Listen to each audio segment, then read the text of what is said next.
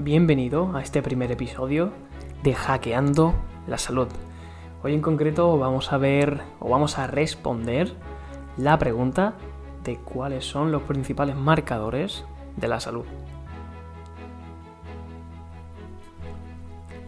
Creo sinceramente que no hay mejor manera de empezar este podcast que definiendo o explicando un poco eh, cuáles son las condiciones que se deben de cumplir y no se deben de alterar para que nuestro estado de salud sea óptimo y para que eh, la enfermedad se sitúe lo más lejos posible de cualquier sujeto que pueda escuchar este podcast. Pero estoy también muy seguro que no se te puede venir a la cabeza prácticamente nada de lo que vamos a comentar hoy. Así que te invito a, que te quedes, a que estés muy atento y a que te prepares para ver cuáles son los principales marcadores en salud. Eh, hay una visión muy simplista en la que simplemente se, denomina la salud como, como, la ausencia de enfermedad, pero hoy vamos a alejarnos un poco de, de, esta forma de ver el concepto y vamos a ir a ver eh, qué condiciones se deben de cumplir para que la salud eh, se mantenga, para que la salud sea robusta o para que personas con episodios que alteren la salud puedan eh, entender cómo o qué es lo que tiene que pasar para que vuelva a, recuperarla. Bien, vamos con el primer sello o el primer distintivo de la salud, ¿vale? Este es denominado por la integridad de barreras. Y es que habitualmente todos los seres vivos debemos protegernos del entorno, no solamente interactuar con el entorno, sino también protegernos de posibles agresores externos. Para eso desarrollamos eh, diferentes tipos de tejidos que funcionan como barreras y que estas son las que separan el mundo interno del mundo externo. Eh, este hecho de que las barreras estén en un correcto estado fisiológico, vamos a llamarlo, propicia eh, que no ocurran diferentes contextos clínicos donde hay una mayor eh, acumulación de toxinas o mayor paso de toxinas o donde eh, disponemos de una correcta funcionalidad de algunos de los organismos o orgánulos microcelulares, es decir, algunas herramientas que están dentro de nuestras células que nos ayudan a realizar diferentes funciones, nos ayudan también a que no tengamos eh, pérdidas en nuestro ADN dentro de cada célula. Esto quiere decir que no se, gracias a las barreras que, que están rodeando a nuestra información genética, que no se disperse esa, información, genética por el, plasma celular, nos ayudan también a que las células per se mantengan una forma y no sean fácilmente eh, destruibles por, cualquier tipo de, agente o cualquier tipo de, proteína mal plegada que puede impactar en, en esa membrana. También eh, nos ayuda a que esta integridad de las estructuras no permitan que pase cualquier tipo de sustancia a tejidos más sensibles como puede ser el cerebro, ¿vale? Es muy relevante. Eh, tenemos un, sistema de selectivo en modo de barrera que se llama barrera hematoencefálica, que es la que distingue qué tipo de sustancias pasan el cerebro o no. Este sello distintivo 1 también indica que en estados de salud esa barrera hematoencefálica, aparte de otras barreras, debe estar en un eh, correcto estado. Y también otra de las barreras muy muy muy importantes para la salud es la barrera intestinal. Es la que separa y la que elige eh, qué moléculas o qué componentes de la alimentación pasan al torrente sanguíneo o no.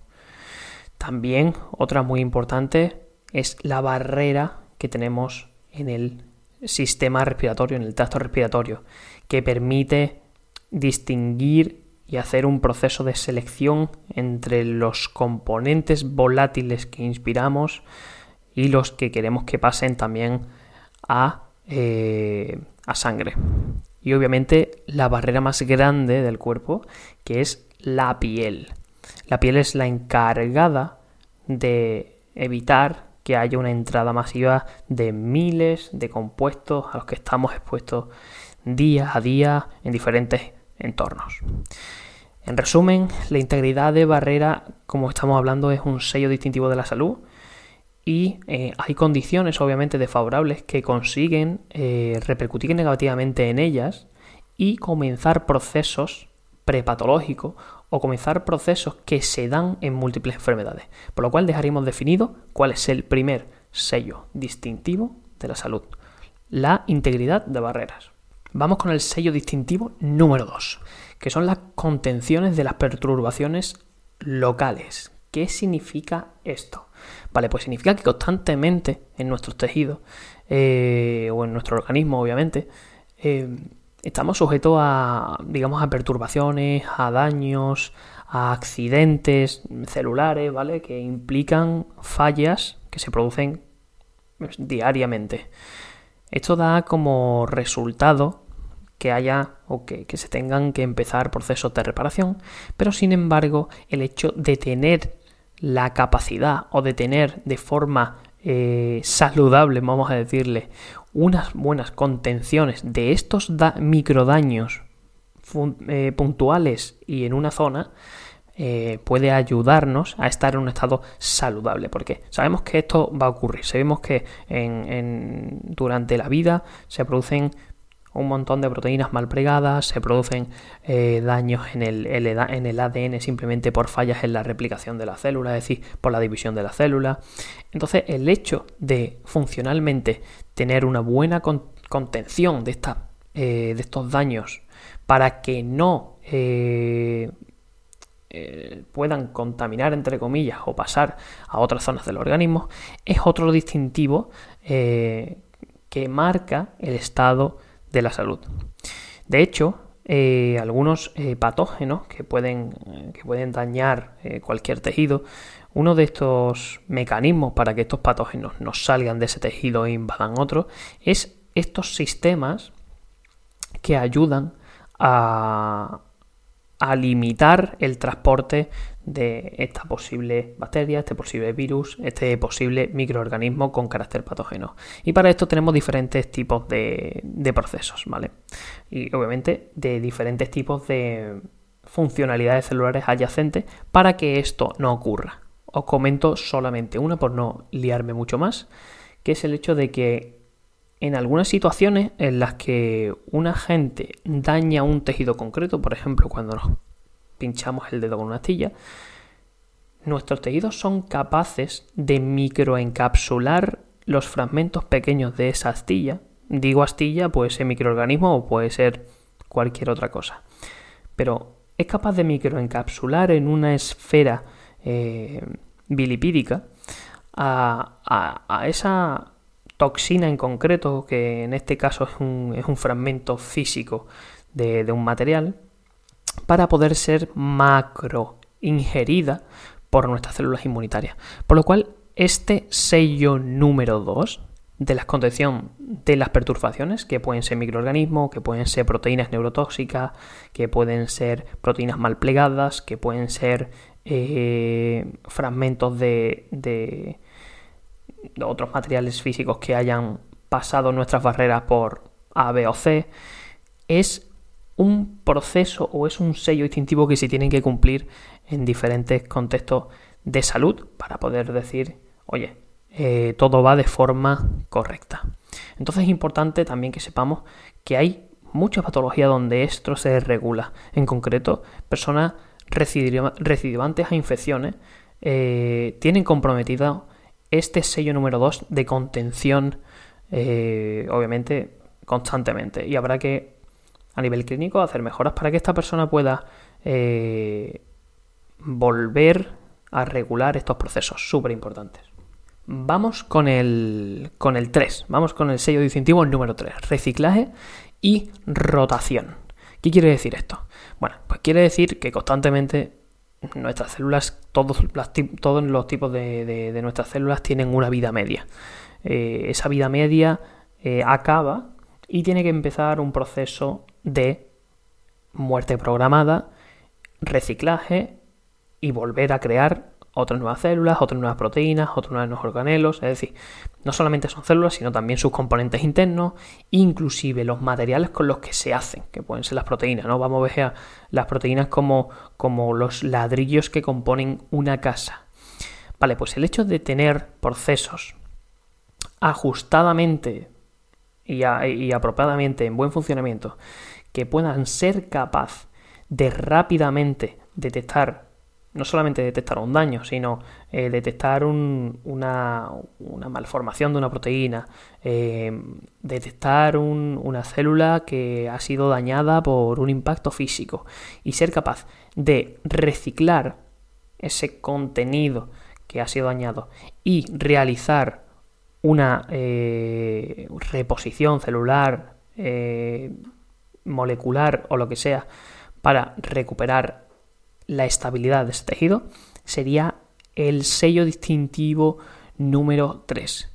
Por lo cual es importante que los procesos de muerte celular, de eliminación, de reemplazo, que procesos de reparación celular, como pueden ser la autofagia, ¿vale? La autofagia es un proceso bastante conocido dentro del mundo sanitario, que, que implica que nuestras células, cuando están en diferentes contextos, puedan ser eh, recicladas o puedan ser ingeridas o los componentes mal plegados puedan ser ingeridos para aprovechar los materiales de una estructura que no está bien, pero que sin embargo si la si la digamos si la rompemos en fragmentos más pequeños nos puede servir para reutilizarla en otros en la creación de otras estructuras o la creación de otras de otros tipos de células.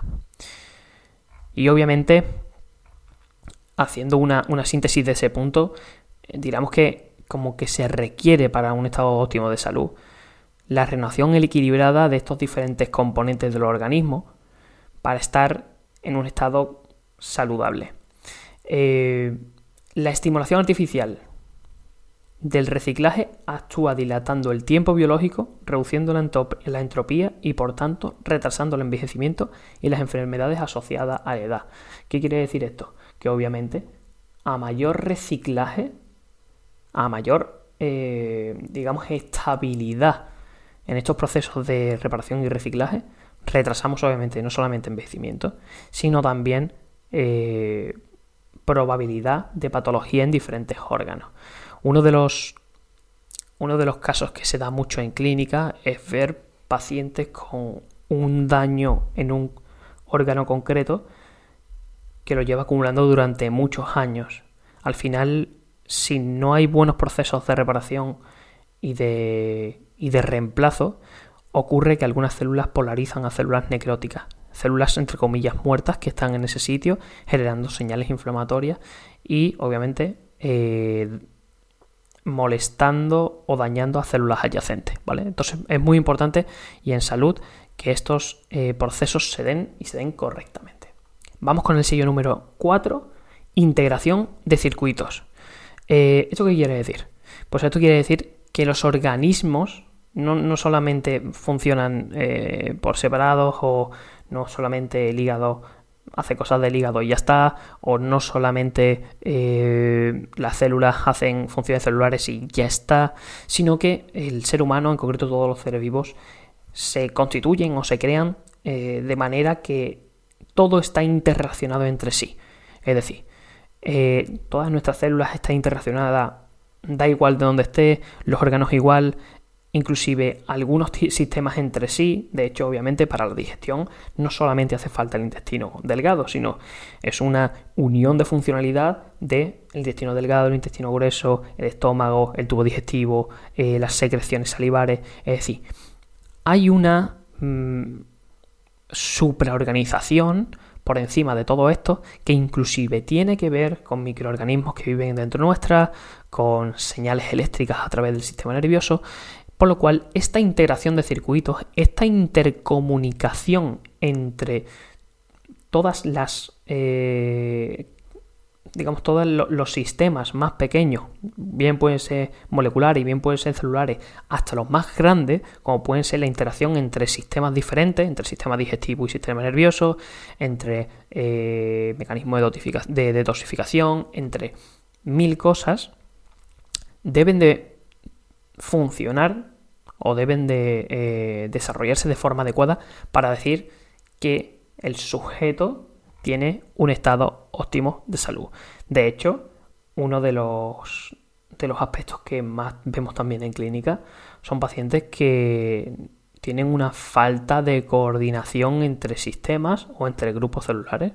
Por eso eh, también tenemos que aquí interiorizar un poco en este punto que todos los organismos pluricelulares, es decir, todos los organismos, todos los seres vivos que tenemos múltiples tipos de células, estamos mal denominados organismos. Deberíamos de llamarnos metaorganismos, porque no solamente es la comunicación entre células o la interacción entre moléculas o la interacción entre órganos, sino es que también, y esto se está viendo hace, entre comillas, relativamente poco, estamos viendo que bacterias, arqueas, hongos, fagos, virus y parásitos, que son microorganismos, que tienen un peso muy grande tanto en la salud como en la enfermedad humana, y que ellos también participan a nivel molecular, a nivel eh, digestivo, a nivel neurológico, a nivel eh, de, eliminación de otros patógenos en muchos de los procesos que mantienen la salud. Por lo cual deberíamos de llevarnos o deberíamos de interiorizar que el ser humano, igual que muchos otros eh, seres vivos, eh, es un metaorganismo y no simplemente es una unión de células, sino que además participan otros muchos componentes y, microindividuos en, digamos, en la ecuación.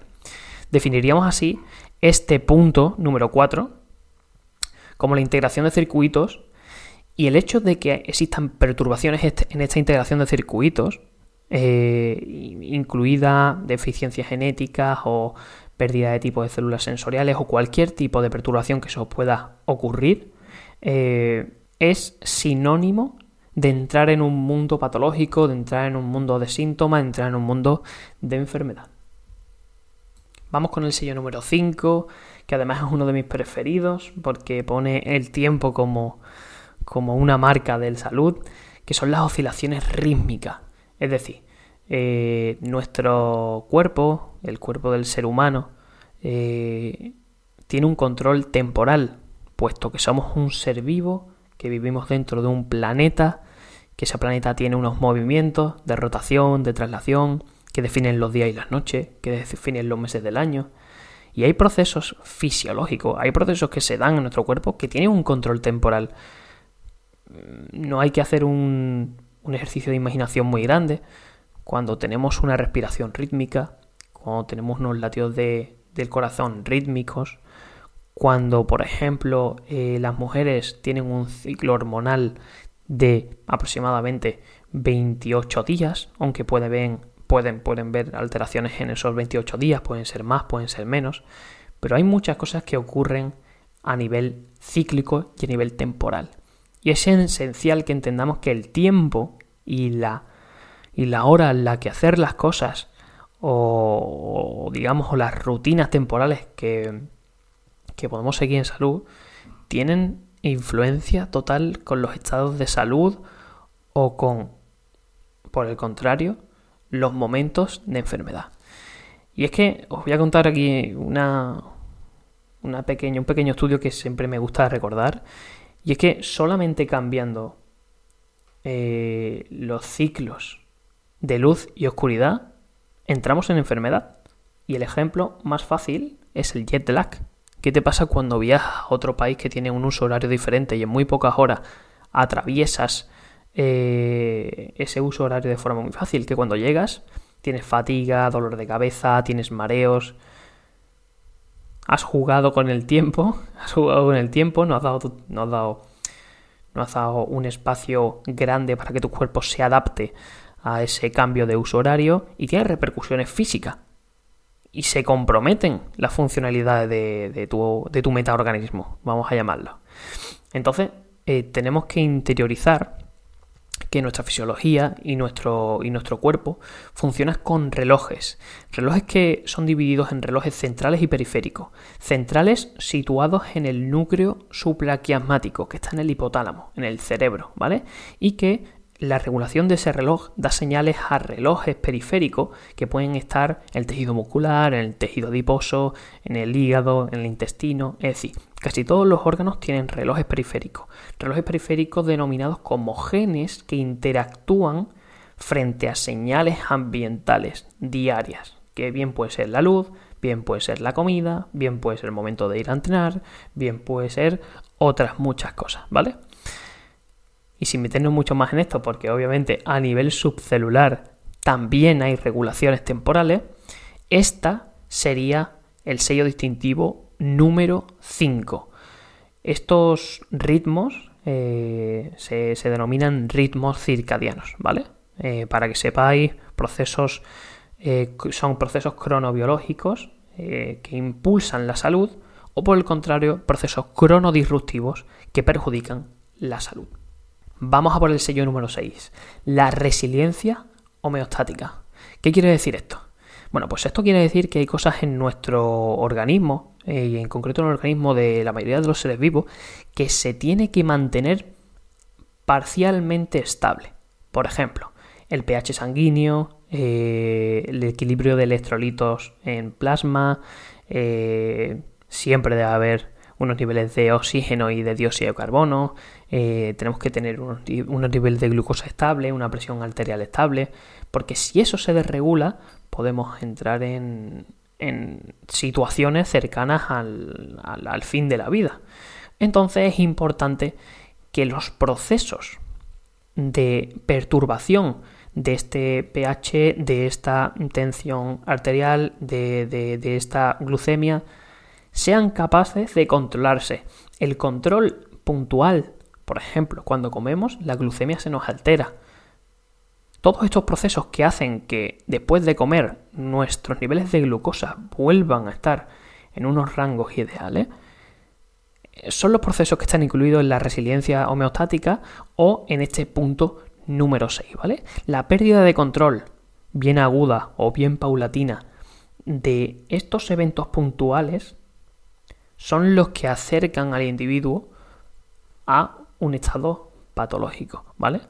Por lo cual necesitamos eh, disponer de una funcionalidad exquisita para controlar estas respuestas a eventos estresores de sustancias o, o de parámetros que para mantener la salud deben estar estables o parcialmente estables, ¿vale? No vamos a decir que estables porque algunos son fluctuantes en el día, pero eh, debemos tener unos mecanismos que nos permitan sobrellevar momentos de estrés, bien estrés inducido por comida, bien estrés inducido por ejercicio, bien estrés inducido por, no sé, lo que sea, ¿vale?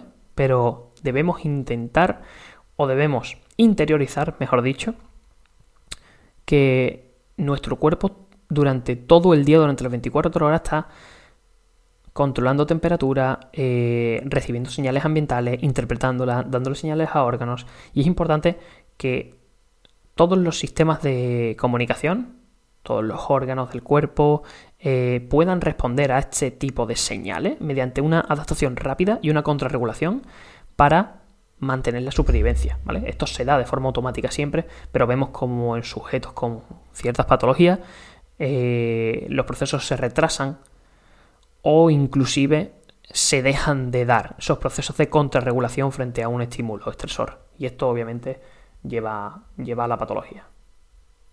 Vamos con el punto número 7, regulación hormética. Eh, ¿Qué quiere decir esto?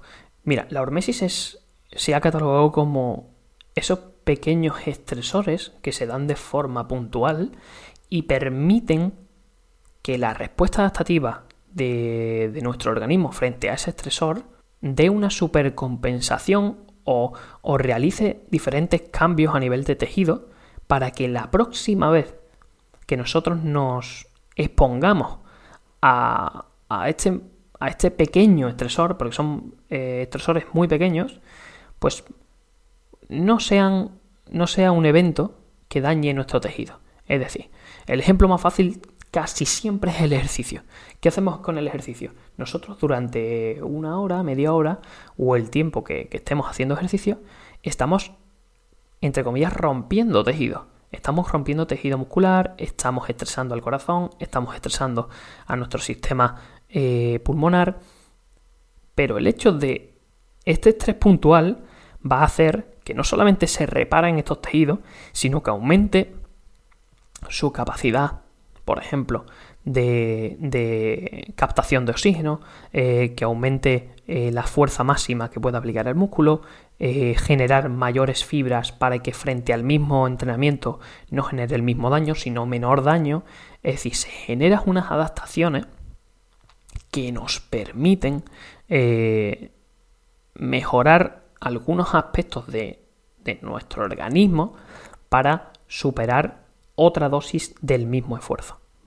Por lo cual esta regulación hormética no solamente se da en el ejercicio, se da, eh, se da con alimentación, se da con, otras muchas cosas, eh, pero nos permiten, o si estos procesos se dan adecuadamente, nos permiten cada vez ser un individuo con una mayor protección frente a muchas de las agresiones que podemos tener durante nuestra vida, ¿vale?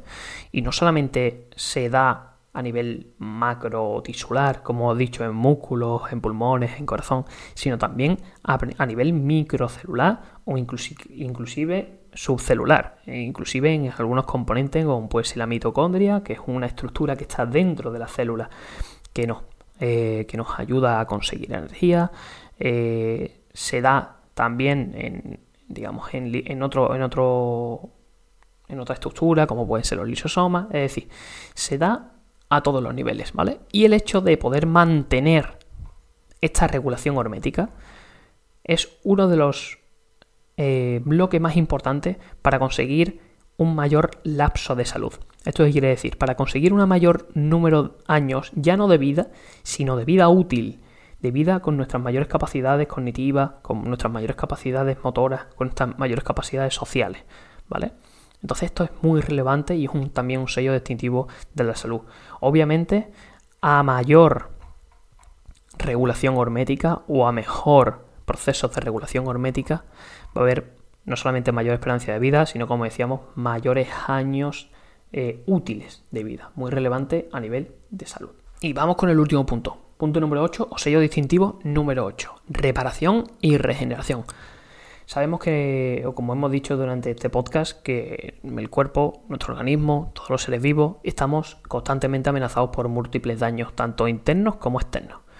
Eh, este daño obviamente tiene que repararse y siempre que sea posible debe regenerarse en los tejidos o los elementos funcionales para lograr una recuperación total, ¿no? Por lo cual sabemos que de manera intrínseca, solamente por el hecho de estar vivos, hay sucesos que se dan, como procesos de daño en el ADN, eh, en proteínas, en, digamos, en entidades o en estructuras internas a nuestras células.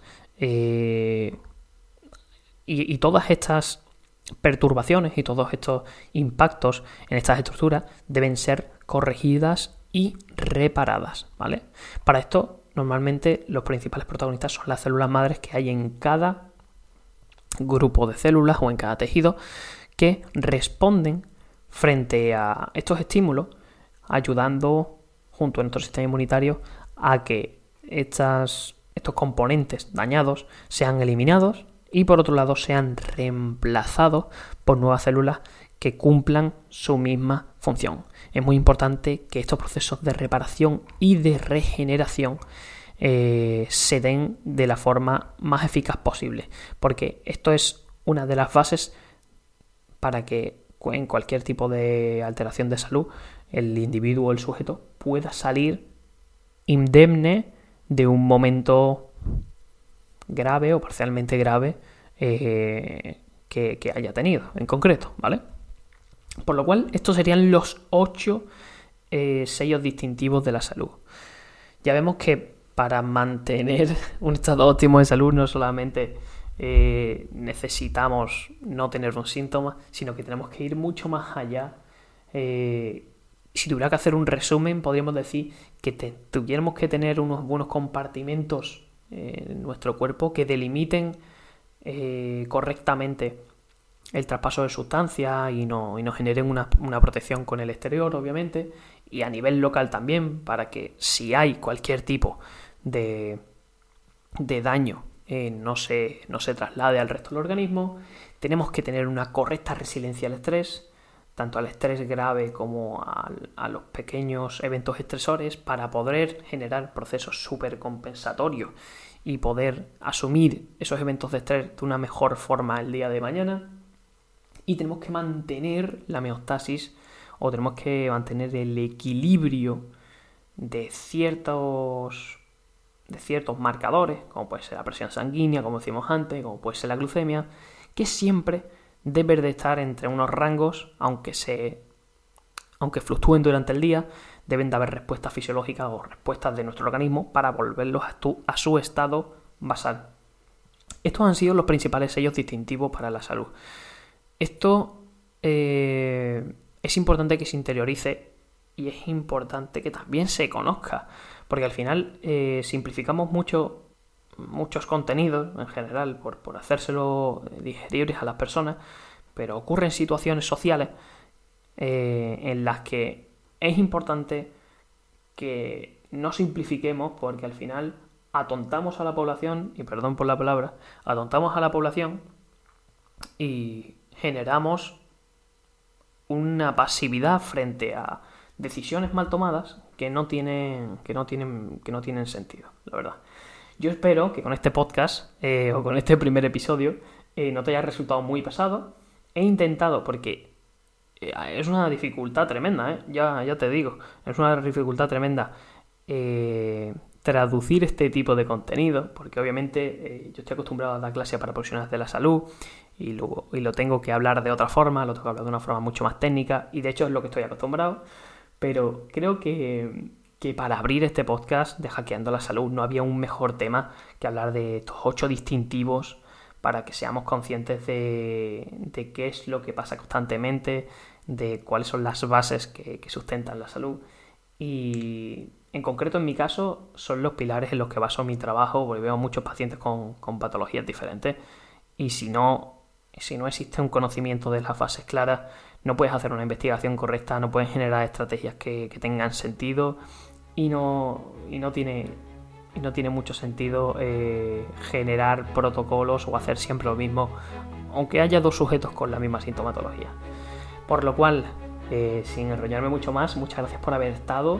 Si te ha gustado este podcast o quieres compartirlo o quieres mandarme un mensaje y decirme, oye, pues me ha gustado este sello distintivo o este sello no lo, he entendido muy bien, porque puede pasar que alguna cosa no lo hayas entendido bien.